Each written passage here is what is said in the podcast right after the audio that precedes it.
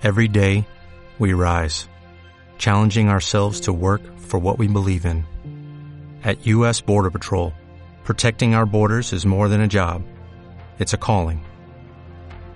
Agents answer the call, working together to keep our country and communities safe. If you're ready for a new mission, join U.S. Border Patrol and go beyond. Learn more at cbp.gov/careers. Hola,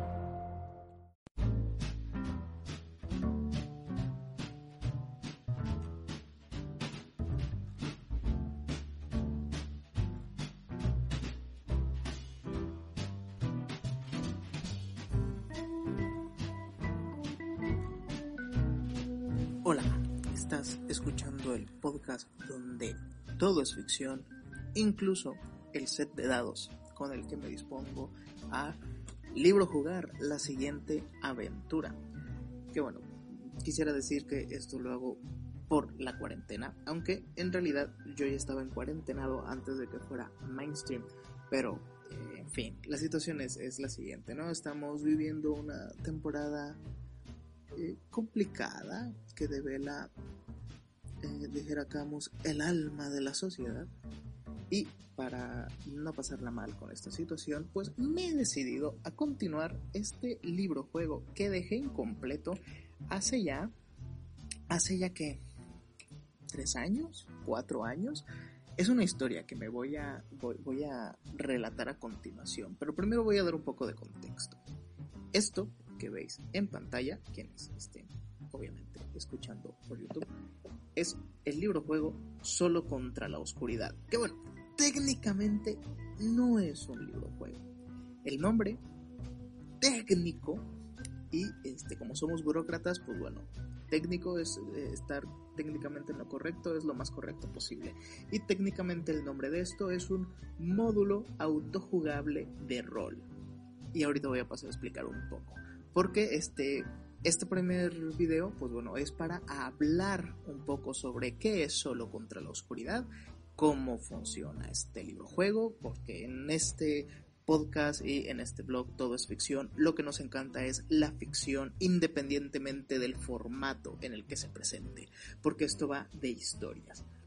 Así que eh, dije, bueno, pues why not, voy a continuar este libro, este módulo autojugable de rol que dejé incompleto pero en este primer programa voy a dar un poco de contexto, cómo funciona esta aventura, cómo voy a estar jugando y por otro lado, este vamos a leer las reglas porque esto tiene bastantes reglas. Mire, todo esto de aquí desde la página 4, de lo que es la introducción, hasta la página este 8 del PDF son reglas. Tengo mi versión impresa, obviamente, aquí a un lado en la mesa, pero para vuestra comodidad, los que estén viendo en YouTube, pues voy a poner esta versión escaneada para poderles poner las secciones. Seguramente viendo las secciones ya os hacéis una idea de qué va esto.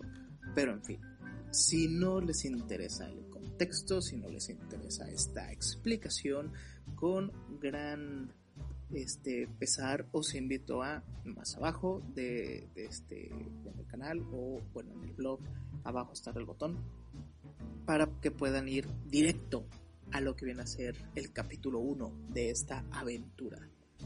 Si les interesa toda esta explicación y que leamos este madral juntos, pues bueno, eh, quédense un rato que para allá vamos. Primero, ¿qué es un libro juego? Los librojuegos son una cosa que yo he descubierto muy tarde, demasiado tarde. Porque esto me hubiera venido muy muy bien cuando yo tenía 16 años y no salía de mi casa y este pues bien tenía amigos y todo eso, pero yo no era muy dado a jugar en la calle, vaya. Los juegos de rol en general habrían sido para mí perfectos descubrirlos a los 14 años, a los 13 años, no sé. Sí llegué a, oír de porque yo a los 16 que comencé a leer en un foro, eh, yo leía cuentos, así fue como empecé, por eso no estoy en contra de cualquier formato de, de lectura, porque todos son puertas, ¿no? Todo puede ser ventanas a, a, cosas más grandes, más maravillosas. Entonces yo leía en un foro creepypastas. Eh, creepypastas son, pues bueno, cuentos de terror de la modernidad, de la modernidad tecnológica principalmente, este, y del consumo, que pues, se replican, que no tienen autoría la mayoría de las veces, y pues que generan terror. Yo era muy, muy yo estaba muy interesado por ese tipo de historias, así que pasaba mis tardes leyendo creepypastas. Y en ese foro tenían una sección, ¿no? Porque estaban las secciones de cuentos de fantasmas, cuentos de hombres lobo, cuentos de asesinos seriales, cuentos de este terror tecnológico y así, etcétera, etcétera, etcétera. No me acuerdo muy bien cuál era. Era escalofríos.org, pero ya no existe. O bueno, la última vez que entré, fue hace cuatro años y no se había actualizado desde el 2010, ¿no? Estamos en el 2020, entonces yo digo que ya no existe, no me ha dado por buscarla. El punto es, que en, entre esas secciones había una sección que se llamaba los clásicos o leyendas clásicas, algo parecido.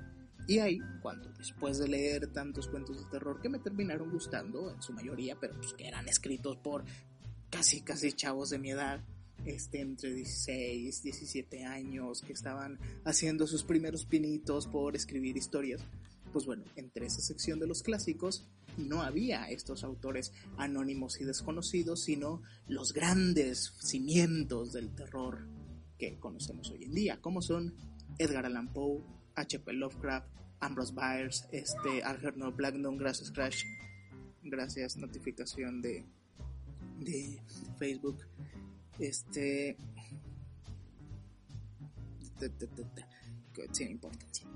este, y se me fue el rollo claro, sí. Algernon Blackwood, todos estos autores que, bueno, hoy en día son un poco más conocidos, ¿no? Robert de Howard, esos autores que hoy en día son mucho más conocidos, nos encontramos por todos lados, no se diga Lovecraft.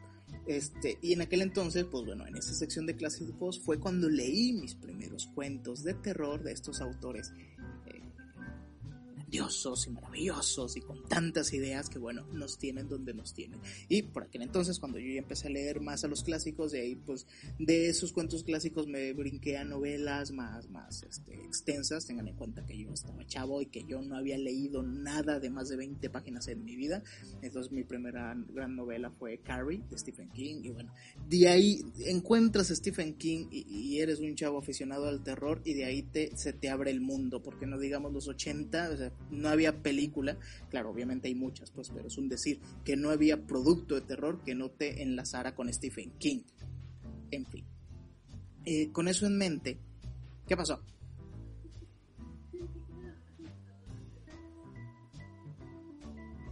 No, dile que yo se la presté para practicar el ukulele, no para oír música. Si no va a practicar el ukulele, que te la dé. Y no voy a cortar esto, va a quedar grabado. Es lo que tiene tener hijos. Es lo que tiene tener hijos. Y más cuando ya vienen grandes. Es como una cajita feliz en las que este, ya, ya vienen los juguetes, pero ya no son de tu edad esos juguetes. No, ya no puedes jugar con ellos. Ya nomás los ves como crecen y se van. Como estos dinosaurios a los que eran de gomita y les echabas agua. Y se volvían como dinosaurios reales y se iban y te dejaban. Este, en fin digo que no voy a editar, no estoy seguro, a lo mejor si estás oyendo esto, pues obviamente no lo edité. El punto era que en aquella época yo recuerdo haberme topado con lo siguiente, porque me interesé en Lovecraft, en la llamada de Cthulhu, en toda esa mitología fantástica de criaturas que básicamente te vuelven loco y era lo que más fascinaba en aquella edad, ¿no? Volverse loco. Y incluso, pues bueno, mi, autor, si, si os interesa saber, mi autor de toda esa triada, bueno, no, es triada, ¿no? De esos autores clásicos es Byers, Ambrose Byers. Eh, si tengo que elegir entre llevarme, si tuvieran que elegir entre llevarse una antología de cuentos de H.P. Lovecraft, Edgar Allan Poe, Robert de Howard, y Ambrose Bars o Algernon Blackwood y bueno, seguro a ustedes se les ocurren muchos más, yo por poner un ejemplo, independientemente de cuál sea, Thomas Ligotti todos ellos, pues, este, eh, yo me quedo con Byers. Byers, Byers es, es mi consentido. Pero bueno, en una de esas, que yo buscaba las novelas y buscaba mis torrents y buscaba este cómo seguir introduciéndome más en este mundo fantástico de eh, la literatura de terror y los mitos de Cthulhu, que, que yo decía, aquella edad decía Chulhu, Chulhu, hacía un desmán con la garganta. Que claro, ninguna forma es correcta ni incorrecta, es una, este, es un sonido gutural este, ah, que es chistoso, ¿no? Que tu nombre sea un sonido gutural. Supongo que es como Marowak, ¿no? De, de, Pokémon. El punto. Me encontré con esto. primera edición de Jockey Internacional de La llamada de Cthulhu, juego de rol de los mundos de H.P. Lovecraft, escrito por Sandy Peterson. No me acuerdo si me encontré el archivo completo. Aquí tengo, pues bueno, es, es, el manual completo con lo que viene a ser el libro del investigador, el libro del guardián o el, el keeper, el libro de referencia de los años 20 y el de Cthulhu Companion, que, o el compañero de Cthulhu, que bueno, aquí está perfectamente en español. Pero yo recuerdo que en aquel entonces lo que yo me topé fueron tablas, estas tablas de aquí, ejemplo, aquí que veis, tablas de bonificación al daño y, y, la madre. Tened en cuenta que yo era un, un, muchacho interesado por, poquito por la computación, pero más que nada por, por las letras. Ya en aquella edad, pues bueno, ya empecé a leer bastante más. Y, y, y, lo más técnico que a mí me llegaba a interesar era pues, programación. ¿no? Este, entonces yo cuando, no me acuerdo qué fue, esto es una ficha personaje, no me acuerdo qué fue lo que yo, esta horripilante tabla de resistencia, no me acuerdo qué fue lo que yo me encontré, pero tenía muchos números. Entonces como tenía muchos números, me espanté y nunca más volví a investigar nada sobre los juegos de rol. Obviamente, hoy en día, me arrepiento mucho. Me arrepiento mucho porque, ya perdí el archivo, me arrepiento mucho porque eh, ahora quiero pasármela jugando. Es que, me la quiero vivir jugando y no se puede hacer. Eso es lo más triste de toda esta situación. Pero bueno, ya tengo hijos, ahora juego con ellos. Yo hago, las partidas y ellos mueren en las partidas. De de eso va esta historia. El punto es, el punto del punto del punto es que eh, ya conforme me fui introduciendo en esto, pues bueno, me encontré con lo que eran los librojuegos. Que creo que todos alguna vez en nuestra vida oímos hablar de ello, qué eran, cómo funcionaban. Y pues ya cuando yo empecé a desarrollar un gusto por, además de leer, querer escribir y plasmar mis propias ideas, pues bueno, me, se me ha ido un poco la cabeza. Y, y ya no es solo que yo quiera escribir novela y cuento, ¿no? Es que yo quisiera escribir en varios formatos, ¿no? Existe lo que se refiere a crear ficción, este, ya no es solo una cuestión de novela y cuento, también tenemos por este lado los librojuegos, que es algo que a mí, en algún momento de mi vida, me gustaría intentar hacer. Pero que me gustaría intentar hacer. Y de repente me ha dado miedo de que esta cosa no esté grabando, yo estoy aquí perdiendo el tiempo. ¿Cómo sé que esto está grabando? ¿Cómo sé que esto sigue grabando?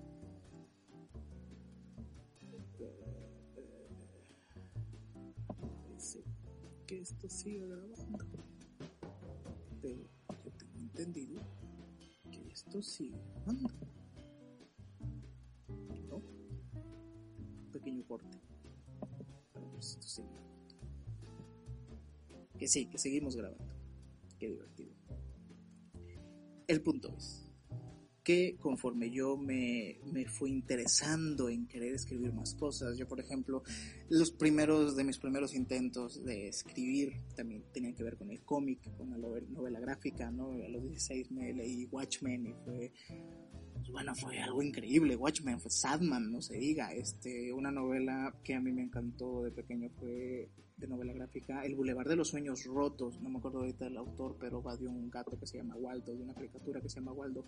Eh, eran historias que me terminaron impactando y recuerdo que intenté, no me acuerdo hasta dónde llegué, pero lo intenté mmm, hacer como una novela gráfica de la película Clase 1984. Es una película de terror que va de un profesor que llega a una escuela nueva donde hay mucha delincuencia porque pues era eh, una película con esta paranoia post eh, eh, a estudiantes que agreden profesores, vaya, de eso va.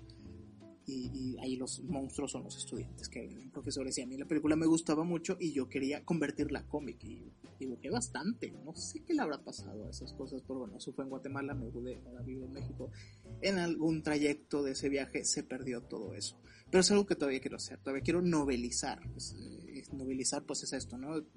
Convertir algo que originalmente no es novela, convertirlo en novela como por ejemplo una película. Una de las novelizaciones más famosas es justamente de la película Alien, eh, novelizada por eh, Dean Foster. Dean, Dean, Foster. Que bueno, eh, punto, ¿no? Alien es originalmente una película, pero pues cuando estas cosas gustan tanto, la gente quiere verlo en otro formato. Y bueno, sí, Alan Dean Foster es el que novelizó la película Alien, que está considerada como una de las mejores novelizaciones. Yo no sé quién hace esas consideraciones, pero eso he leído, así que yo me lo creo. El punto es, del punto es, que entre toda esta panoplia de géneros y formatos en los que se puede contar una historia, tenemos las historias interactivas. Vamos a definirlo así en un marco general. Y hasta donde tengo entendido, porque pues, me he puesto a investigar un poco por mi rollo, me he puesto incluso a, a escribir por mi cuenta algunas cosas, este, pues lo que tengo entendido es que existen más o menos estos tres tipos de librojuegos. Es un resumen, seguramente alguien que sepa más de esto que yo, que tenga mucho más años que yo investigando estas cosas, sabrá muchísimo más al respecto, pero más o menos es lo que tengo entendido en cuanto a historias interactivas, que viene a ser por un lado una novela árbol, que el ejemplo que más se me ocurre es Rayuela, que puede, puede venir el listillo a decirme, que Rayuela no es, pero es que según el formato encaja dentro de lo que es una novela árbol.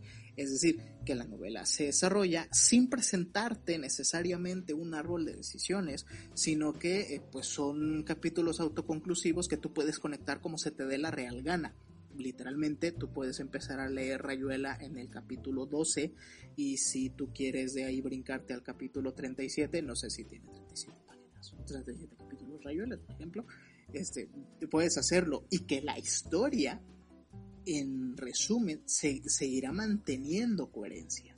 Eso es lo que propone, ¿no? Rayuela. Ese es el gran. Si, si os preguntas por qué Rayuela sigue siendo tan vendida, bueno, es que porque tiene estos atractivos. Además, además de que cada capítulo, hay muchos capítulos que resaltan del resto, ¿no? Pero bueno, esto no es un análisis de Rayuela, solo lo estoy usando de ejemplo. De ahí el otro formato, eh, mucho más interesante, ya, ya lo que vendría a ser el libro juego como tal, esto lo he leído de que diferencian el libro juego clásico de primera generación y el libro juego de segunda generación. El de primera generación, de aquí tenemos de ejemplo a este, ¿cómo se llama este señor? Las alas del dragón, que pues bueno, ya me lo he pasado varias veces, de hecho ya estoy un poco enfadado de él, porque este lo que tiene estos librojuegos de primera generación es que te presentan, ahora sí es el clásico, ¿no? De que llegas al final del capítulo y te presenta decisiones. Este, si quieres ir a la derecha, ve a la página, a la sección 30, si quieres ir a la izquierda, ve a la sección 17, y si te quieres quedar aquí sentado, porque te da la real gana, ve a la sección 43, ¿no? Y ahí es donde te mata un, un elfo, este, o cualquier otra criatura odiosa. Alas del Dragón, pues bueno, es ese formato, no hay más, solo se trata de que tú decidas, de hecho, eh, estos librojuegos así se presentaban, ¿no? Elige tu propia aventura, simplemente para que tú decidas para dónde va el personaje. Por lo regular es para dónde va, raras veces es qué hace el personaje, raras veces es, por lo menos en esta novela. De repente sí, pero el qué hace era una estupidez, ¿no? Como al principio te dice, te están ofreciendo una joya, ¿la, aceptas o la rechazas? Eh lo que me pasó con las alas del dragón fue que eh, no importa para dónde vaya, o sea, qué decisiones toma, siempre acabo en el mismo, bueno, no en el mismo final, no me encuentro finales malos más bien. Como que las alas del dragón no tiene finales malos, no me he encontrado todos los finales de la historia, no estoy seguro, no, no me dice cuántos finales son. Me he encontrado creo que cinco finales o cuatro finales, pero todos son buenos, todos son finales buenos. Entonces, no sé, a lo mejor es una cosa de, del autor más que de, del género, porque me he leído otros libros juegos de este mismo formato, como El Castillo Embrujado, algo así se llamaba, que bueno, tiene otro estilo, y bueno, hay otros todavía, no solamente Dungeons and Dragons, de otros, otros géneros que bueno, no he tenido oportunidad de probarlos porque conseguirlos ya es un huevo. Y por otro lado, están los librojuegos de segunda generación. Que ¿Cuál es la gracia que tienen los, los librojuegos de segunda generación? Que te incluyen un sistema que a diferencia de primera generación, donde solo tomas decisiones yendo a la sección determinada, en Las Colinas de Shamutanti, por ejemplo, que es un libro juego de la saga Brujos y Guerreros que me estoy leyendo, es un libro juego de Steve Jackson y es un libro juego increíble porque incluso desde el principio, si hablamos de las alas del dragón, tú eres el príncipe fulano de tal y ya. En las colinas de Shamunti te plantean de que tú eres fulano de tal, pero puedes elegir ser un guerrero o puedes elegir ser un brujo. Y si quieres ser un brujo tienes que memorizar los hechizos, porque más adelante, cuando estés por ejemplo en un combate o te encuentres con una puerta cerrada, no es como que te ponga la opción de este, ¿quieres abrir la puerta? Ah, sí, uso el hechizo de abrir puerta. No, tienes que acordarte cuál era el hechizo de abrir puerta. No es, no es así de fácil. Y los hechizos solo se distinguen en siglas, ¿no? Entonces, al final del libro juego te dice que puedes consultar todos los hechizos, pero tienes que memorizar cuatro o cinco. Son un número limitado de, de hechizos, pero cada que te encuentres una página del Grimorio puedes agregar uno más, puedes memorizar uno más. y es eso, ¿no? Memorizar. Porque cuando estás, por ejemplo, en un combate, estás con el monstruo, ¿qué hechizo usas? Y te aparecen las opciones. Si utilizas el hechizo LHH, ve a tal sección. Si utilizas el hechizo ZIP, ve a tal sección. Si utilizas el hechizo RAR, ve a tal sección. Y tú, tú no te acuerdas de qué hechizos son ellos no he jugado como mago, se supone que como brujo, se supone que jugar como brujo ya es jugar a una dificultad elevada y lo entiendo. He jugado como guerrero y bueno, he muerto varias veces. Varias, varias veces. Pero esa es la gracia, que lo que tiene los libros juegos de segunda generación es un sistema de juego en el que no solo puedes tomar la decisión si vas a la izquierda o a la derecha, sino que incluso te plantea, a lo mejor tu personaje eh, está habilitado para seguir un rastro, ¿no? Entonces, oye, pues tengo una habilidad que es rastrear y voy a, voy a tirar los dados, voy a tirar, el, eh, por ejemplo, en, en las colinas de Shamutanti, el sistema son dos de 6, tiras dos dados de 6 caras. Y según el resultado, pues te dicen si conseguiste de 6 para arriba, de 10 para arriba o algo así, ve a tal lado. O si lo que es rastrear, bueno, si conseguiste de 10 para arriba, descubres que hay unas huellas de un animal, que no sé qué, entonces ya puedes tomar una decisión mucho más consciente hacia dónde quieres ir. Es algo también muy interesante que si os interesa jugar de forma gratuita en el celular, está Las Crónicas de Kai. Las Crónicas de Kai es un libro juego más o menos encaja en la segunda generación, según lo que os estoy explicando, que pues bueno, la explicación está bien hechecita, porque puedes ahí tener tu personaje, escoges habilidades, tomas las decisiones y tiene un sistema de, de azar que no son tiradas de dados, sino que tocas un número en la pantalla. Pero bueno. Y por último, tenemos lo que nos compete, que son los módulos autojugables de rol un módulo autojugable de rol viene a ser como, por ejemplo, en el juego de rol llamado de Cthulhu, ahora que está la séptima edición, en el manual de inicio rápido de séptima edición te viene Alone Against the Flames, disculpen mi francés, este, que solo contra las, llamas, que básicamente es un, un módulo para que tú, que tienes el libro de reglas, juegues solito, sin, sin necesidad de de que juntes a tu grupo de amigos para hacer una partida, para que conozcas el sistema. ¿no? Entonces ese al módulo autojugable te viene pues con estas opciones. Entonces, ¿qué, ¿qué, estamos concluyendo aquí?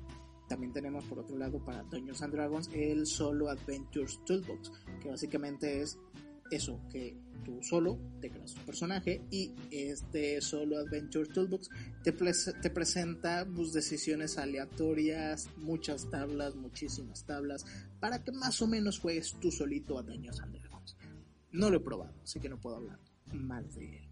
Pero en esta segunda categoría, en esta tercera categoría, tenemos a Solos contra la Oscuridad. Voy a hacer un paréntesis, not sponsor. Ay, este, rayé, no voy a hacer un paréntesis not sponsor, este, más o menos de lo que habré aquí del libro juegos, tenemos a Chus Cthulhu, que bueno, soy, soy mecenas de, de ellos, soy, soy, este, tenían su Kickstarter y espero con ansias a que llegue mi paquete de esto que ellos sacaron, pues básicamente, este, la primera vez que sacaron estos librojuegos, que bueno, es la llamada de Cthulhu librojuegos, y, emulando este sistema clásico, la primera vez, pues bueno, era eso, ¿no? Un árbol de decisiones que pueden jugar gratuitamente en ebooks, en formato audio librojuego, que es la cosa más cool de la historia.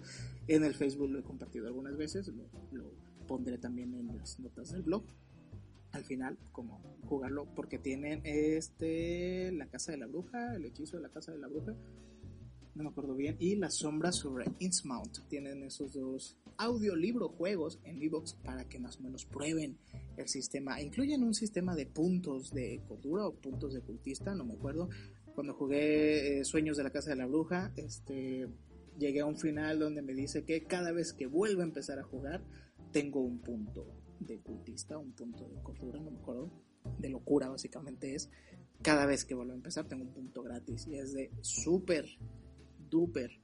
Pero que en estos que van a salir de, van a emular la segunda generación con eso, un sistema de, dentro del propio libro juego para que ya no sea solamente eh, tomar decisiones, sino pues, hacer tiradas, que para eso hemos venido aquí, hacer tiradas. Y, en fin, en esta tercera categoría, módulo autojugable de rol, tenemos a Solo contra la oscuridad, que no está hecho para aprender el sistema, no está hecho para eso, pero lo que voy es de que con un módulo de estos, sí o sí necesitas tener a la mano el manual básico. En este caso, este, llamada de Cthulhu, primera edición de Joke International. ¿Por qué estoy seguro de que es primera edición? Pues bueno, si nos vamos a la fecha, esta traducción es del 90, porque Llamada de Cthulhu tiene siete ediciones el día de hoy. Eh, de hecho, para la séptima edición, este mismo módulo lo han adaptado a séptima edición, pero ese no lo tengo. El que yo tengo es este. Y según la fecha, 1985 en inglés, traducción al español de 1990, pues bueno, si nos vamos a esta bonita, en este bonito diagrama de que he sacado de leyenda.net, esta web, leyenda.net, 30 años de Call of Cthulhu, te explican que básicamente en la parte superior tenemos todas las ediciones en inglés, son 25 ediciones de llamada de Cthulhu. Muy diferente a lo que es Dungeon, ¿no? En el sentido de que aquí te explican de que hay muchos sistemas. Las, ediciones no se limita solo a, a cada edición nuevo sistema, que en total habría seis sistemas. Eh, con pequeños cambios aquí y allá, eh, bueno, en total habría siete sistemas, pequeños cambios aquí y allá, porque en realidad el que ha tenido cambios más significativos es séptima edición, que bueno, ya lo he este, visto el manual y en esencia eh, hay unas características que se tiraba con el dado de 20 caras y ahora casi absolutamente todo se hace con el dado de 100. Lo que, pues bueno, no lo he jugado, no sé cómo esté. Pero me interesa mucho eh, cómo han modificado las persecuciones. Eso sí me interesa mucho. En fin. Y como vemos en español, pues bueno, tenemos la llamada de Cthulhu de Joke Internacional en este apartado de aquí, que salió, pues bueno, más o menos en el 86, digo, en el 88, y hasta acá en el 98 tenemos tercera edición, el de la factoría. Y allá hasta acá al fondo en el 2011 pues tenemos sexta edición o edición primigenia de Edge. Pues bueno, si este módulo autojugable de rol, la edición en español fue publicada en los 90 y la edición en inglés fue publicada en el 85, pues localiza a este módulo más o menos por aquí. Por lo que la edición que utilizaré será primera edición de Joke Internacional. Esto es importante. Esto es importante. Parece mentira, pero esto es importante. Todo este tema de las ediciones es importante porque va a haber cosas que sí o sí el manual me va a pedir que lo consulte, o sea, el libro juego me va a pedir que lo consulte en la primera, en el, en el libro básico. Y en fin, vamos ahora sí a lo que es la introducción. Y comenzamos con la parte divertida del libro juego, que es leerse las reglas. Yo soy de esas personas que de niño, cuando este, sus padres compraban algo nuevo y que ese algo tuviera un manual, se leía el manual de cabo a rabo. O sea, yo era el de que compramos un DVD, este, el DVD tiene manual, sí, pues me lo voy a leer el manual completo. Por mucho que la mayoría esto le pueda parecer aburrido, que bueno, me lo dije, si quieren pasar directo a lo que es el libro juego como tal, pues bueno, está en la parte de abajo del blog la sección con el capítulo primero de esta maravillosa aventura. Pero en este caso, pues bueno, yo quiero comenzar con el manual, con las reglas, porque soy de esos, a mí me encanta leer las reglas y leer cómo funcionan las cosas. Introducción. Lee esta introducción, o sea, te dice los pasos que tienes que hacer para jugar. Fotocopia la pirámide y las hojas de personaje de las páginas finales, que bueno, en este caso solo he fotocopiado el personaje que voy a necesitar. Y la pirámide, ni siquiera he llegado ahí, dudo llegar ahí, honestamente. El juego es bastante difícil. Se, ya llegaré a explicar eso. 3. Localiza la tabla de situación de la última página. Eso sí es muy, muy importante, la tabla de situaciones. Ahorita explicaré qué es lo que es.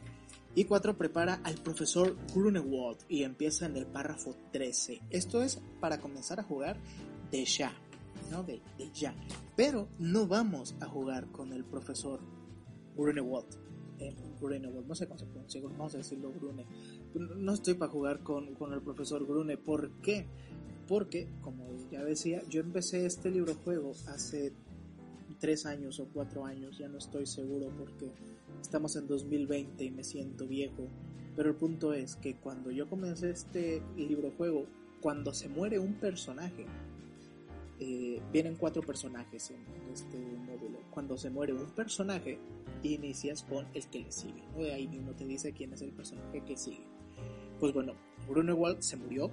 Hay un calendario en este juego porque el punto es, no importa si se mueren los personajes, porque tienes una fecha límite. El punto es pasarte este juego antes del 31 de diciembre.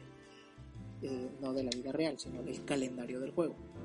Estamos en el año 1931 y empezamos el juego en septiembre, el primero de septiembre.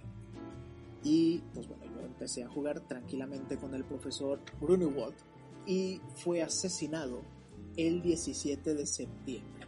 Aquí tengo de hecho su hoja con cosas que él encontró que no voy a leer porque tomé la consciente decisión, aunque no del todo sabia, de dejar pasar un tiempo. El mismo manual te dice que cuando muere un personaje tiene que pasar, eh, no me acuerdo si una semana o cinco días o cuatro días. Me parecería que uno, dos, tres, ocho, cinco, uh, no sé si te lo miden en horas o tres días. Diría que tres días. Tienen que pasar tres días para que para que a partir de ese punto comiences a jugar con el siguiente personaje. Entonces yo dejé pasar más de tres días. ¿Por qué? Porque recordaba muchas cosas. Recordaba pues, muchas escenas, muchas habitaciones, muchos acertijos, muchos, este, pues bueno, cuestiones de la investigación que dependiendo que cómo hagas pueden salirte bien o mal las cosas. Entonces yo recordaba mucho. Entonces dije, voy a dejar pasar más tiempo del que manual me dice que deje pasar. Voy a dejar pasar, este, o sea, no solo en tiempo de juego, no es que te diga que te esperes tres días, ¿no? te pasan tres días en el calendario del juego. Pero dije, voy a esperarme un mes para seguir jugando. Voy a esperarme un mes, anoto los, eh, anoto los tres días del calendario, anoto en qué fecha va a comenzar a jugar el, el este señor este, el, el que le sigue, que sería Ernest Holt, el financiero Ernest Holt. Y continuó. Pasó un mes, retomé a Ernest Holt y fue devorado, y puse devorado entre comillas porque ahora sí no me acuerdo qué le pasó y ese era el chiste. El 3 de octubre a las 9 de la mañana. 9 de la mañana. Creo que. Bueno, 9 de la mañana. Ahí puse 9 de la mañana, fue devorado a las 9 de la mañana. El 10, el 3 de octubre. El 3 de octubre, porque tengo anotado 3 de octubre. No tengo anotado nada el calendario, aquí. Supongo que ya taché varios días. No sé, tengo un, desorden aquí porque dije voy a dejar pasar otra vez un mes para continuar donde me quedé, para continuar con el siguiente personaje y se me olvidó. Se me olvidó por 3 o 4 años. Tenía muchas cosas que hacer, supongo. No había cuarentena, eso sí. Y el punto es que voy a continuar con ese tercer personaje que ahorita vamos a ver quién es. Solo contra la oscuridad es una aventura para un solo jugador. Ya lo decía yo.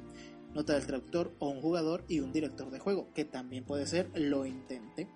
Ambientada en el otoño de 1931. Se proporcionan cuatro investigadores cuyo propósito colectivo es resolver una serie de desapariciones misteriosas y evitar una calamidad que está a punto de azotar el mundo. Ello requerirá viajar desde Nueva York a Grecia, Egipto, Alemania y la Antártida. Llegué hasta Grecia, que fue donde, donde acabó siendo devorado Ernest Holt, si recuerdo bien eso, y Grunewald murió en el barco, no me acuerdo si era un barco, en el barco camino a Grecia. Como jugador, tu objetivo es asumir sucesivamente la identidad de cada uno de los investigadores cada vez que el anterior haya sido eliminado por las fuerzas del mal e intentar confundir a los poderes de la oscuridad mientras aún quede tiempo. Esta aventura es extremadamente peligrosa, pero aunque los personajes esquiven hábilmente la muerte, fracasarán si no logran evitar que el mundo se trastoque y que la ciudad de los antiguos sea liberada del hielo.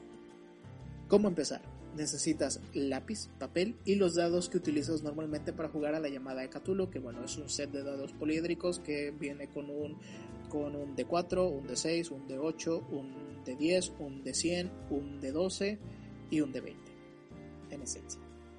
Es aconsejable que fotocopies las hojas de personaje guardando el original para hacer más copias. Esto pues para tenerlo a la mano y esto por si también se te mueren todos y quieres volver a empezar como si nada hubiera pasado. Aunque los orígenes, características, puntos de habilidad, puntos extra y situación financiera de cada personaje son fijos, puedes cambiar las habilidades y la distribución de puntos cada vez que inicias la aventura. Al empezar el juego solo hace falta diseñar al profesor Grunewald o el investigador inicial. Como cada uno de ellos comunica con el siguiente, es razonable diseñar al sustituto teniendo en cuenta lo que ha sucedido en el pasado cosa de la que ya no me acuerdo, pero para nada. Entonces cuando haga la repartición de puntos de habilidades, lo haré basándome más en la experiencia de Master de Llamada de Cthulhu que en la experiencia de lo que le ha pasado a estos dos personajes muertos. Pero bueno, ah, también por eso podría señalarlo, también por eso estoy seguro de que, de que esto va con primera edición, porque básicamente si nos vamos a la, a la última página, aquí está la venta pirámide. Si vemos las hojas de personaje, bueno, este es el profesor Grunewald, caído en batalla, asesinado el 17 de septiembre a la medianoche. Tengo notado todo eso. Tengo notado todo eso porque el calendario, que es muy bonito, es este de aquí. Y el calendario, como podemos ver, tiene eh, en la parte superior la primera fila, los días de la semana, y las columnas, pues cada día. Y dentro de cada día, las horas. Las horas. Entonces, esto de las horas está muy, muy bien porque este, tienes que ir tachando cuántas horas duerme el personaje, a qué horas come, si no come después de tantas horas tienes que quitarles puntos de vida y cositas así. Entonces, eso, eso está, esto ya es lo que diferenciaría, ¿no? Un módulo autojugable de un libro juego de segunda generación que tiene un sistema, es que el módulo tiene un sistema bestial tiene muchas cosas que se consideran. Y esta es la ficha del profesor Grunewald, del profesor Grunewald, que como podéis ver, si nos vamos a el manual de primera edición de la llamada de Cthulhu, pues bueno, así son las fichas de personaje. Aquí tenemos la ficha del bien, del bien, del buen Harvey Walters que es el personaje que se crea en todos los módulos, en todas las ediciones de llamada de Cthulhu, o sea, creando este personaje, creo que será este Harvey Walters. Pero bueno, hay un personaje que siempre se crea y aquí tiene monóculo. Eso, eso, es, eso está cool. En fin, volvamos a solo con la oscuridad. Al, a estábamos leyendo.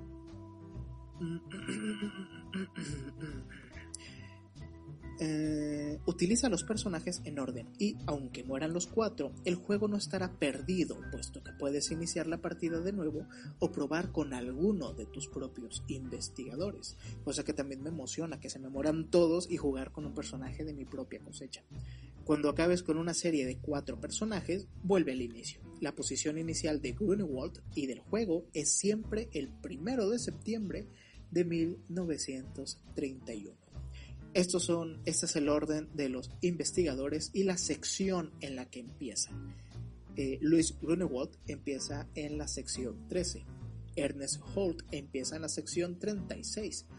Nora McShane, que es con quien iniciaremos esta, esta aventura, la periodista Nora McShane, inicia en la sección 37 y Devon Wilson, que creo que básicamente es un marín, inicia en la sección 554.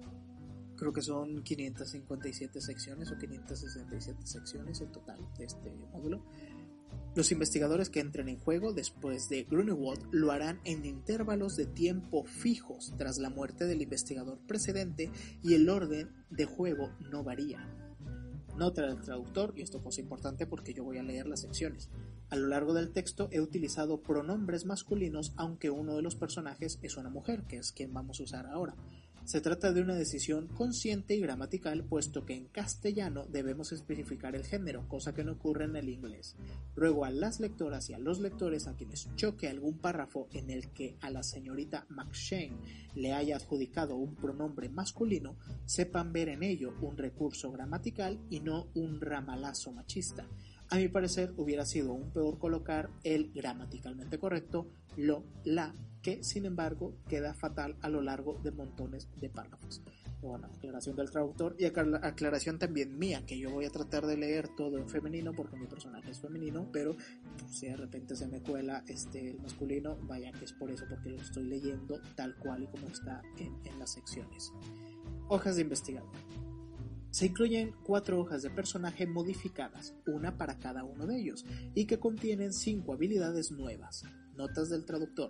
Eran habilidades nuevas cuando se escribió este volumen, aunque algunas de ellas ya son conocidas por los lectores habituales de esta serie, y que bueno, también los jugadores habituales de Llamada Cthulhu saben que nada de esto es nuevo. Criptografía, egiptología, navegación, leer y escribir jeroglíficos egipcios y supervivencia. Tres habilidades ya existentes, cantar, electricidad y zoología, han sido eliminadas de la hoja por no ser pertinentes en esta aventura. Mira, pues que se puede hacer perfectamente. O sea, yo no sé por qué como Master no podemos hacer eso directamente, quitar habilidades que no van a venir al cuento en una, en una aventura y que los personajes repartan puntos pues en el que queden. Que no es como que vayamos a quitar todas, pero sí ayudaría a la hora de que reparten puntos. Mira, se me acabó de ocurrir y, y sí que ayudaría muchísimo porque te toca cada grupo. Cada hoja viene preimpresa con la información correspondiente a su respectivo personaje. Las habilidades armamentísticas que se citan no son exclusivas y los investigadores pueden disponer de más armas o de armas diferentes si lo desean y se lo pueden permitir. Aunque las reglas dicen esto, pues bueno, esto va de rolear y yo consideré la primera vez que el profesor Grunewald no era el tipo de americano que carga un arma, entonces no compré un arma para él y pues fue asesinado. Y entonces después para, para, para Ernest Holt, que es un financiero y que, y que viaja solo y que es el que tiene más dinero de todos los personajes, todos tienen su presupuesto. Para que se den una idea, eh, Wall tiene 2.200 de dinero y Holt tiene 5.000 de dinero. es el personaje que tiene más plata. Y entonces yo dije, bueno, como es un financiero y tiene mucho dinero, él sí va, va a comprarse un arma. Me, me compré el susodicho arma y pues bueno, murió devorado. Entre comillas, devorado. Un asterisco tras una habilidad indica que dicha habilidad es especial para ese investigador, lo que viene a ser competente. Además de los puntos de habilidad normales, se puede repartir una cierta cantidad de puntos adicionales en ellas de forma exclusiva. Se puede anotar, tal y como indican las reglas, el uso de habilidades con éxito en momentos importantes, pero durante la aventura no puede tener lugar la tirada que permite las reglas para aumentar dichas habilidades. Si es que para aumentar las habilidades, pues bueno, es una forma de que los personajes suben de nivel. Aquí está prohibido subir de nivel, no se sube de nivel en esta aventura. Y ya está. Un investigador que entre en el juego puede tener sus puntos de habilidad redistribuidos, pero el total no debería aumentar ni disminuir. O sea que yo puedo repartir los puntos como se me dé la gana, pero no puedo sobrepasar eh, lo que el personaje, por sus ya stat eh, definidas, sus características definidas, estos puntos creo que son por educación y por inteligencia. Se, saca una multiplicación por educación, creo que es por 5, inteligencia por 5, y esos puntos se reparten entre las habilidades. Las de educación entre habilidades competentes y los de inteligencia en el, en el resto, en los que yo quiera. Y bueno, las habilidades nuevas que van a ser criptografía, que no pienso leer porque pues, no sé si las voy a usar, no las usé. Egiptología, navegación, leer y escribir jeroglíficos egipcios y supervivencia, que van a venir muy bien. Y seguramente, pues bueno, si el mismo manual te está diciendo que estas habilidades no existían en el modelo clásico y aquí sí existen, pues nos conviene invertir en esos puntos. Vaya. Aunque bueno, con, con Guruni Walt no veía problema en, no ponerle en egiptología pues bastantes puntos. ¿Cuánto le puse en egiptología? Ah, que no, que no me viene. no me viene egiptología creo que hice una tarugada cuando creé este personaje y se me olvidó tachar, porque aquí está zoología, y se me olvidó tachar, fíjate, lo jugué mal desde el principio, en fin. Este, pero bueno, en antropología le puse 25, en arqueología, eso era lo, la arqueología. No, si es la hoja del juego, si es la hoja del juego. No sé por qué no está egiptología o no lo encuentro si es que es la hoja del juego, porque es la que me viene al final de, este módulo, porque ya tiene todo lleno, nada más lo que no está lleno son los puntos de habilidades y no me viene egiptología. Pues bueno, no viene egiptología. El punto es que en arqueología, por ejemplo, le puse 40, en buscar libros 60, que estoy viendo que, eh, eh, que yo tampoco no, era muy, muy bueno jugando llamada de Cthulhu, creo que apenas si me había leído el manual de primera edición y, ya está. Ya ahorita, pues bueno, me he leído tercera edición, me he leído eh, sexta edición, que es la edición primigenia, y me estoy leyendo séptima. Y ya he jugado varias partidas, entonces ya estoy un poco más versado. Y eso de anotarme 30 puntos en una habilidad, mira que qué estupidez. Tengo eh, una habilidad, descubrir 45, tengo 45 en descubrir, me cago en todo. Pero en fin, este, eso es lo del cuadro de habilidades. Sigamos aquí. Investigadores opcionales. Si lo deseas, puedes utilizar uno de tus propios investigadores para resolver, bueno, esto ya cuando sea importante, este, si lo importante, si veo que, que, llego a algún lado con esta aventura y, se me mueren todos, pues a lo mejor lo considero. Si me, si, si me queda tiempo, vaya, porque calendario, calendario 31 de diciembre, fecha límite del tiempo del juego. Cuestiones previas. Antes de ponerte a jugar a solo contra la oscuridad, es posible y aconsejable que repases algunas secciones de las reglas de la llamada de Cthulhu, del manual básico, que vaya, por eso hay que tenerlo a la mano. Eh, tiradas de porcentajes sencillas, que bueno, el sistema de llamada de Cthulhu, básicamente tú te asignas un número en las habilidades, que vamos a mostrar a Greenewald, su hoja de personaje, o bueno, a Nora McShane, quien es que vamos a usar este, Nora McShane, eh, profesión reportera, sexo femenino, edad 23 años, mira, está, más chica que yo. Nacionalidad Estados Unidos, residencia Nueva York. Aquí están al lado izquierdo sus características, que son fuerza, constitución, tamaño, destreza, apariencia, cordura, eh, puntos máximo de cordura, inteligencia, poder y educación, idea, suerte y conocimiento. ¿Qué idea? Pues bueno, no sé para qué me sirvo aquí. Ah, no, sí servía la idea aquí. Sí, sí servía la idea. Eh, conocimiento. Eh, estudió en la Universidad de Miskatonic, no podría haber estudiado en ninguna otra parte, no tiene ningún título, me identifico con ella, y bonificación o penalización al daño, ninguno, qué bueno, porque tener 0 a tener menos 1, prefiero tener 0. Puntos de magia tiene 11, puntos de vida tiene 12, va a morir, va a morir pronto. Puntos de cordura 55, tiene, tiene algo de cordura. Ah, no, que tiene lo mismo que Greenewald. Tiene lo mismo que Greenewald, 55. Y el siguiente jugador, cuando se muera, Nora McShane, tiene 50. Pero bueno. En esta lista de habilidades, que bueno, llamada de Cthulhu, cada habilidad pues está relacionada con alguna característica. Por ejemplo, este, arqueología, que vemos en la tabla de habilidades, que estoy moviéndolo, güey, en la tabla de habilidades, pues vemos arqueología tiene una letra C. Eso es porque, pues bueno, son habilidades que competen, aquí está, al conocimiento. Hay habilidades de discreción, habilidades de reacción, habilidades de percepción, de agilidad y de manipulación. Este, esas, esas, todas esas siglas, ¿no? C, D, R, P, A y M. En la tabla de habilidades, pues bueno, aquí están todas las habilidades anotadas y es donde vamos a repartir los susodichos puntos para empezar a jugar más allá.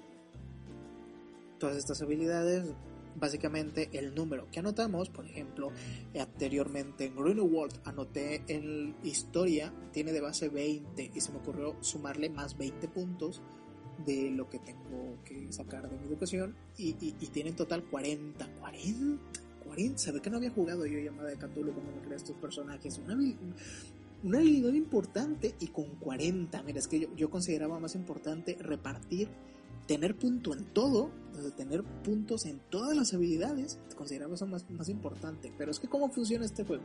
El número que te anotes, te, te anotes, tiras los dados de el dado de 100, que viene a ser un dado con 10 caras, o dos dados con 10 caras, solo que uno representa unidades y el otro representa decenas. O el llamado decenas también es el dado porcentual. Y básicamente lo que te salga en el dado tienes que sacar lo que tienes anotado en tu hoja de personaje o menos. Es decir, que si yo tengo 40, tengo que sacar de 40 para abajo.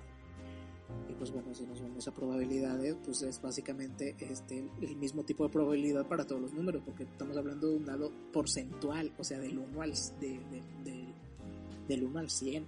Y si hablamos del 1 al 100, pues bueno, cada, eh, sacar un 40% está, está muy bajo es mejor tener siempre de 60 para arriba en las habilidades. Y en 60 nada más tengo buscar libros. Bueno, tenía el profesor Grunewald, pero ahora va a estar mucho mejor, mucho mejor construido. Igual y dura más por eso.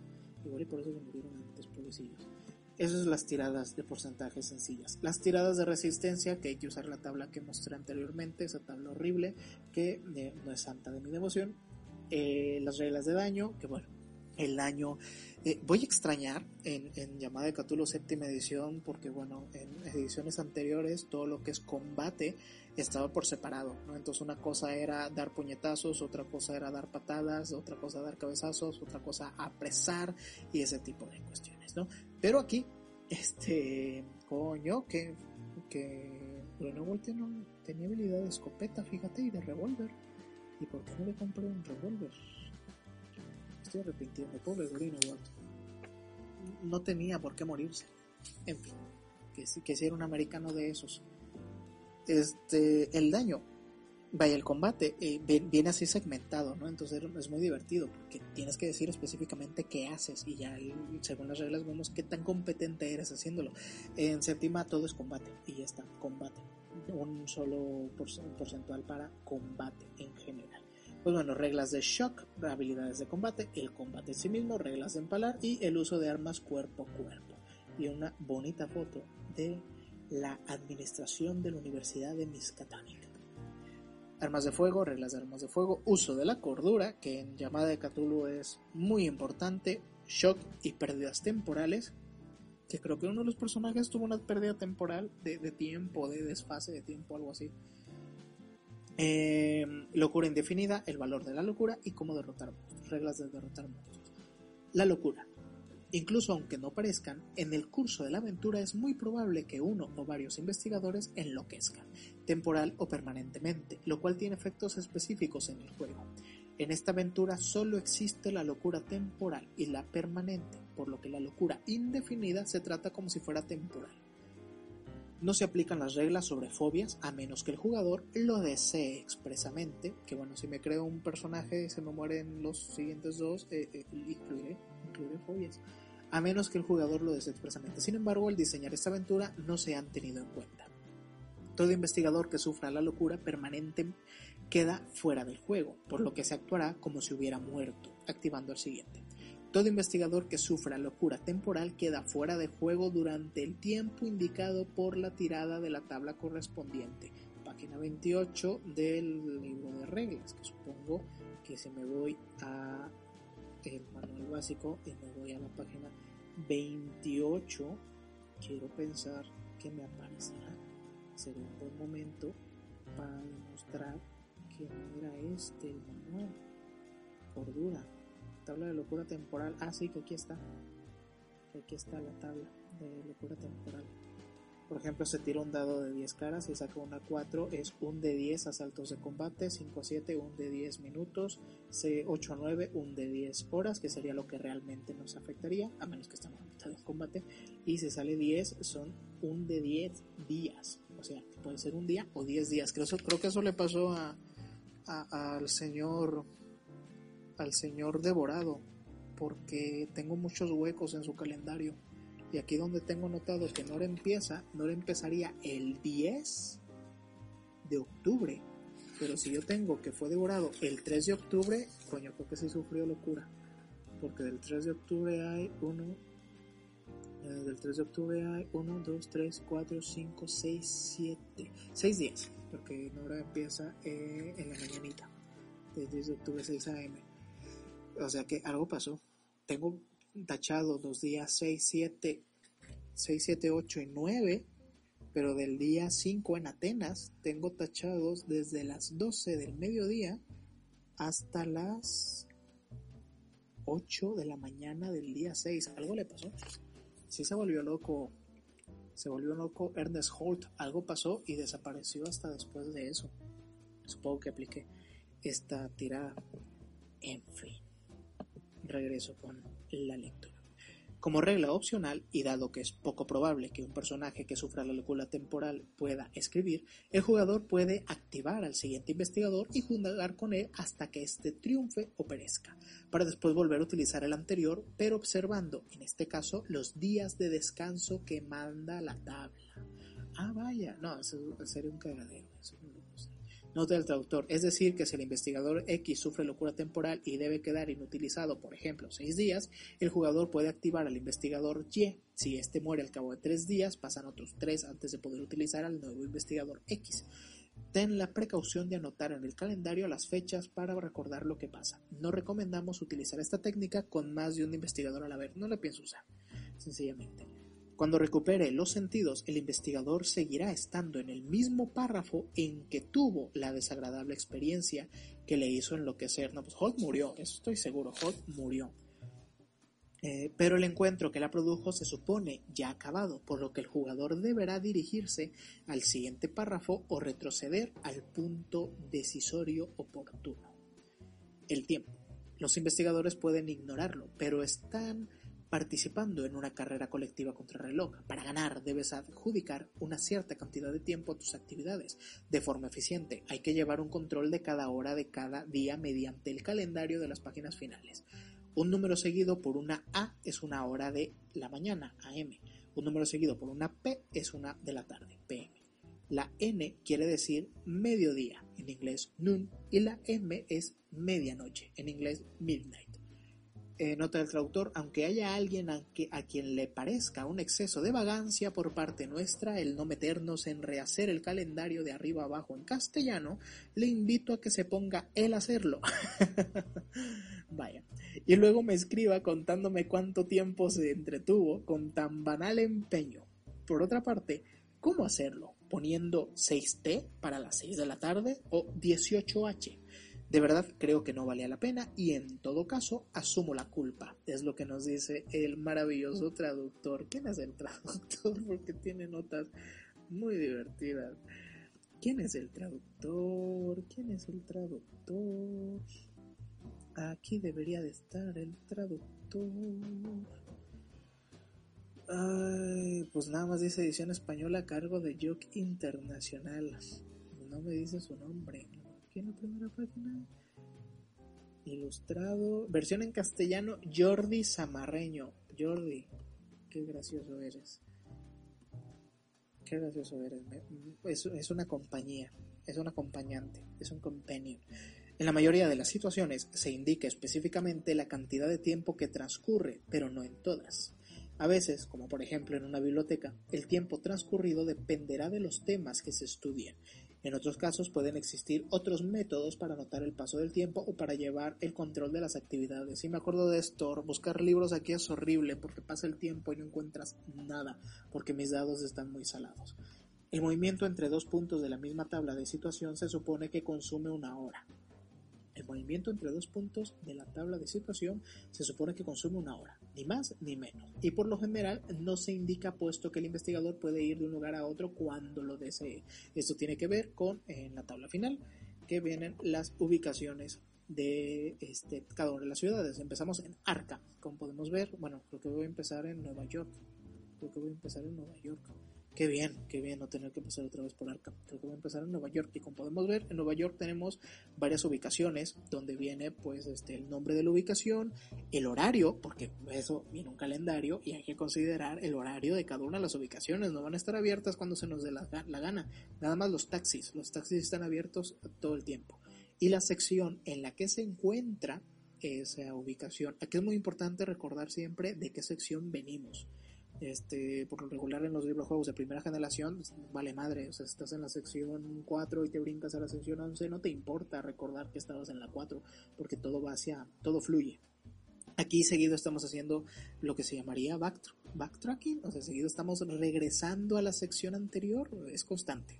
Por ejemplo, tenemos el muelle 56, la extensión del ferrocarril, la librería ES Willett, abierta de 10 a 6 de la, de 10 de la mañana a 6 de la tarde, de lunes a sábado. Ojo, el día también se vuelve importante. Bueno, esta tabla es lo que nos dice que si quiero, yo estoy en mi departamento, aquí tiene que venir el apartamento, aquí está, apartamento de McShane, sección 37, solo accesible a Nora McShane. O sea que, por ejemplo, Ernest Holt no podía ni de broma visitar a Nora McShane. Pero bueno, este apartamento de McShane, sección 37, se empieza ahí. Si yo del apartamento digo, bueno, quiero ir al consulado de Grecia, este, que es la sección 30, me voy, pero en el calendario, en este calendario de aquí, voy a tachar una hora de tiempo. A partir del, del momento en que inicié, voy a tachar una hora de tiempo. Eso es lo que hay que considerar. Este, en Nueva York, Atenas y Egipto se puede ir a pie de una situación a otra, en lugar de ir en taxi. Local cuesta una hora más, pero ahorra dinero. Ah, sí, dos horas, pero ahorrar dinero. El movimiento entre tablas de situación diferentes cuesta el tiempo indicado en el puerto, aeropuerto o estación de ferrocarril. Esto es cuando viajamos a otro país. Durante un viaje el tiempo empleado puede variar dependiendo de la situación, pero ello viene siempre indicado en el párrafo oportuno. Toda pérdida de puntos de vida o todo gasto de puntos de magia deben anotarse en el calendario, o bien el personaje debería llevar un diario en el que anotara la cantidad, el día y la hora. Toma por costumbre estudiar el calendario y supongo que esto es porque se puede recuperar puntos de vida y se pueden recuperar puntos de magia, vaya. Toma por costumbre estudiar el calendario o el diario para ver cuándo pueden recuperarse efectivamente. Recuerda que los puntos de vida se recuperan al ritmo de uno por semana, dos si se reposa en un hospital, toda la semana, y los de magia al ritmo de una cuarta parte del poder del investigador cada seis horas. Entonces, por ejemplo, Winterwald tiene 11 de poder, lo que significaría que una cuarta parte, pues bueno, se redondea hacia abajo. Aquí se redondea hacia abajo, hacia arriba lo checo. Pero eso, eso.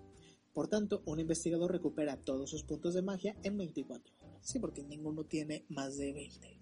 Yo creo que ninguno llega a 20. En situaciones de investigación o búsqueda, registrar una habitación, interrogar a un sospechoso, examinar el contenido de una biblioteca, etc., cada entrevista o tema cuesta una hora. Ten paciencia con estos gastos de tiempo, puesto que lo que se obtiene no está necesariamente en proporción al tiempo que se invierte. Tiempo especial. En algunos momentos el esquema del paso de tiempo en solo contra la oscuridad varía, momentos que se indican en el texto, proporcionándose allí las instrucciones pertinentes.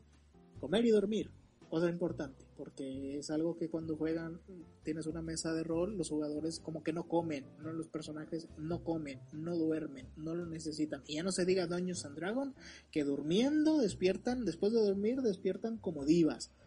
Comer y dormir.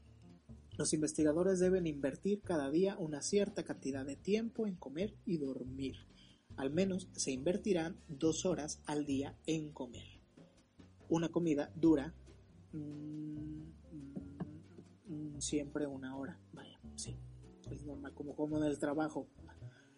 Una comida dura siempre una hora. Y las dos comidas del día deben estar separadas por al menos seis horas. O sea, esto no se vale de que este, tacho dos horas de corrido porque ya se me dio una banquetada. No. Te da el mal del puerco y no se puede mover el personaje en tres horas.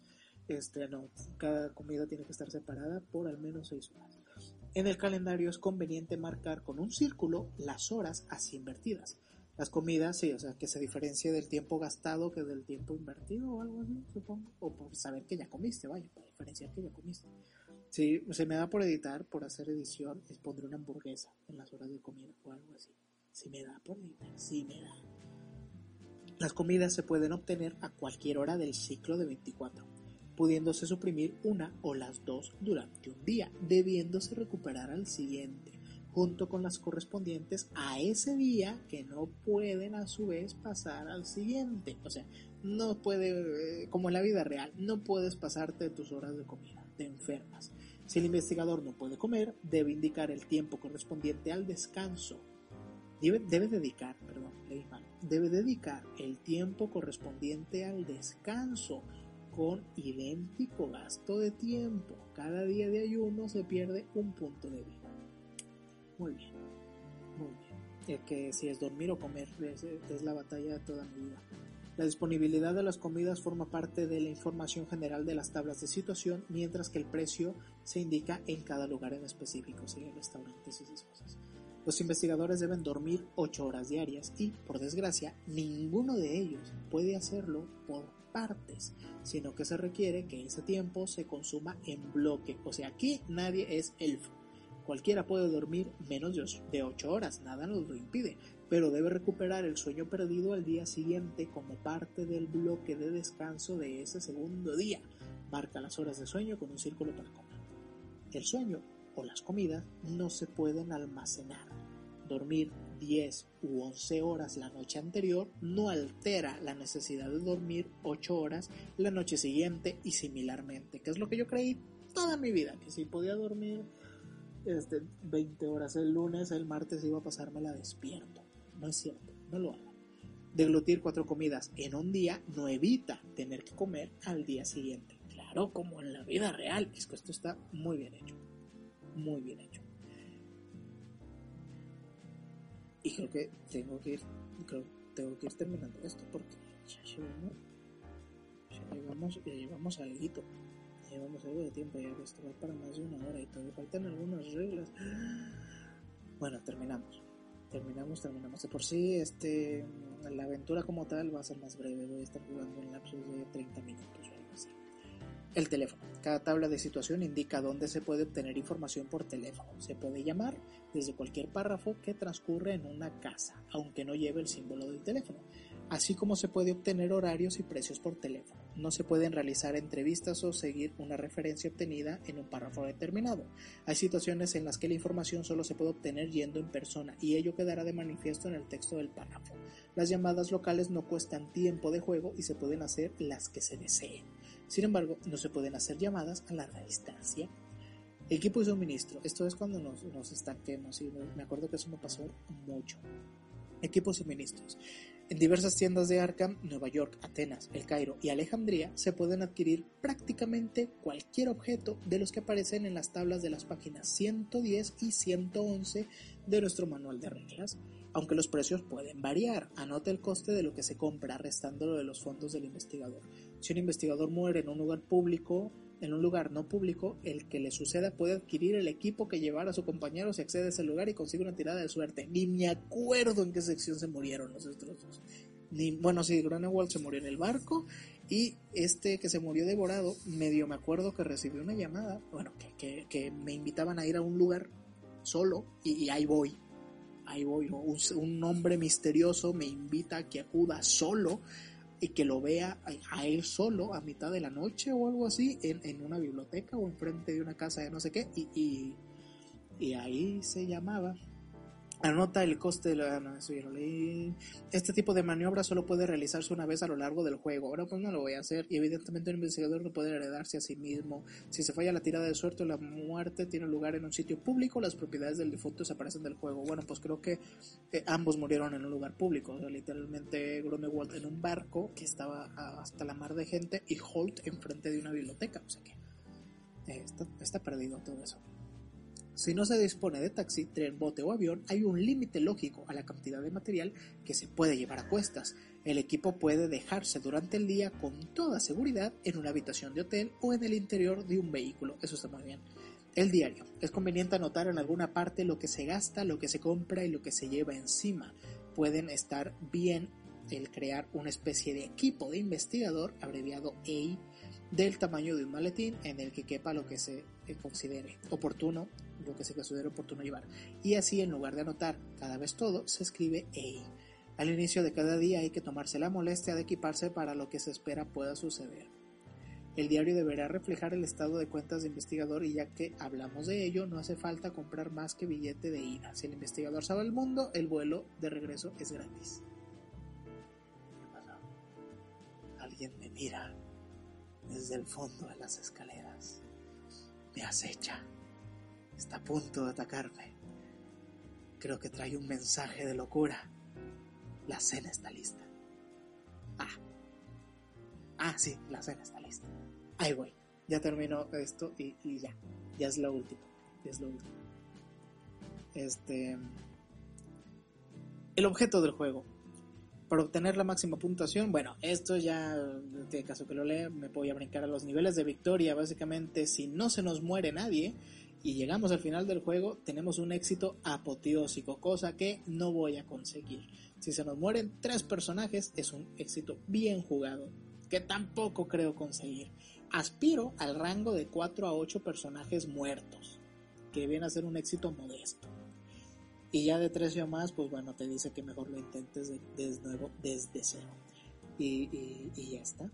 La situación y el formato, aunque esta aventura está planteada de antemano, el sistema de situaciones permite una considerable libertad de acción, dejando que el investigador decida el orden general de los encuentros e investigaciones, mientras que la sustancia de estos permanece fija. En una tabla de situación se indica una serie de lugares de una zona concreta, como Nueva York, y hay nueve tablas de situaciones. Bueno, esto ya conforme se va jugando se va aprendiendo. Los formatos, los párrafos están numerados consecutivamente del 1 al 593 secciones y en todos aparece la información del mismo modo. 1. El número del párrafo viene en cifras grandes en negrita. 2. Si el párrafo es de un lugar en concreto, el nombre viene en mayúsculas y en negritas, como por ejemplo taxis. 3. Pueden darse instrucciones especiales para viajes o cálculo del tiempo. 4. Después del párrafo puede describir elaboradamente una escena, comentar brevemente una situación o meramente enviar otro párrafo. 5. Después puede indicar otro párrafo al que dirigirse, dar a elegir entre diversas acciones o pedir una tirada de dado con diferentes opciones según la cifra obtenida. Los números de párrafo a los que dirigirse van siempre entre guiones. Por ejemplo, una instrucción sería BA 787, que no hay sección 787, ¿vale? Si no hay ninguna instrucción, o bien hay que volver al párrafo del que se procedía, o bien se ha llegado a un lugar desde el que se puede ir a cualquier otra parte de la misma tabla. Eh, a cualquier otra parte de la misma tabla. 6. Si hay un teléfono junto al párrafo, se puede telefonear, allí desde cualquier otro lugar que disponga del símbolo, o al revés, se puede telefonear desde allí a cualquier otro, a fin de obtener la información normalmente rutinaria disponible en ese lugar. De hecho, si vas a una sección y en esa sección se puede hablar por teléfono, te viene arriba la información que obtendrías llamando por teléfono. 7. El número o números entre paréntesis al final del párrafo se denominan números trazadores, que muestran los párrafos desde donde se puede acceder a ese. A veces, dicho número puede verse reemplazado por una anotación como Atenas. Y esto es lo que les digo, que siempre hay que hacer backtracking. O sea, a veces hay que regresar a una sección anterior y si se nos olvida, ahí mismo nos puede decir, pues tienes que regresar a una de estas. Seguramente vienes de una de estas secciones. Entonces, a lo mejor te acuerdas, a lo mejor no, revisas todas y das con la tuya. Y ya está. De vez en cuando aparecerá el fatídico rótulo de fin lo que suele significar que la aventura está acabada para ese investigador, pero no que esté perdida. Activa el siguiente investigador, alguna vez significará que has ganado, pero no te hagas ilusiones, no será muy a menudo. No sé si esto tenga varios finales buenos. Amigos, son 593 secciones, a lo mejor sí. Y ya, las recomendaciones, pues bueno, piensa en forma estratégica, haz planes generales, eh, este, en general un lugar será reconocible, potencialmente peligroso, use el teléfono, ten en cuenta que en más de una ocasión irás detrás de una pista falsa, no vayas a ningún sitio sin motivo, ten cuidado, el dinero, bueno, recomendaciones del dinero y de cuánto cuestan otras monedas en relación con los dólares, controla con exactitud el tiempo que empleas, el investigador necesitará cordura, dinero, amigos, habilidades lingüísticas, buenas habilidades físicas, buena condición física, equipo y suministros. Si le hace falta dinero suplementario, habla de arriesgarse para conseguirlo. Cada situación contiene algo de valor, aunque solo se trate de un lugar para pasar la noche. Si un párrafo te desorienta, ve a la tabla de situación y prueba la secuencia otra vez. Si aún no lo has hecho, prepara ahora el profesor Grunewald y empieza en el párrafo 13. Pero bueno, en este caso no vamos a empezar con, con Grunewald, sino que tampoco en este video. Para el siguiente video, que ya tenéis en la descripción de, en el blog, está el siguiente, eh, el capítulo 1. Comenzamos con Nora McShane en la sección 37, que es este de aquí.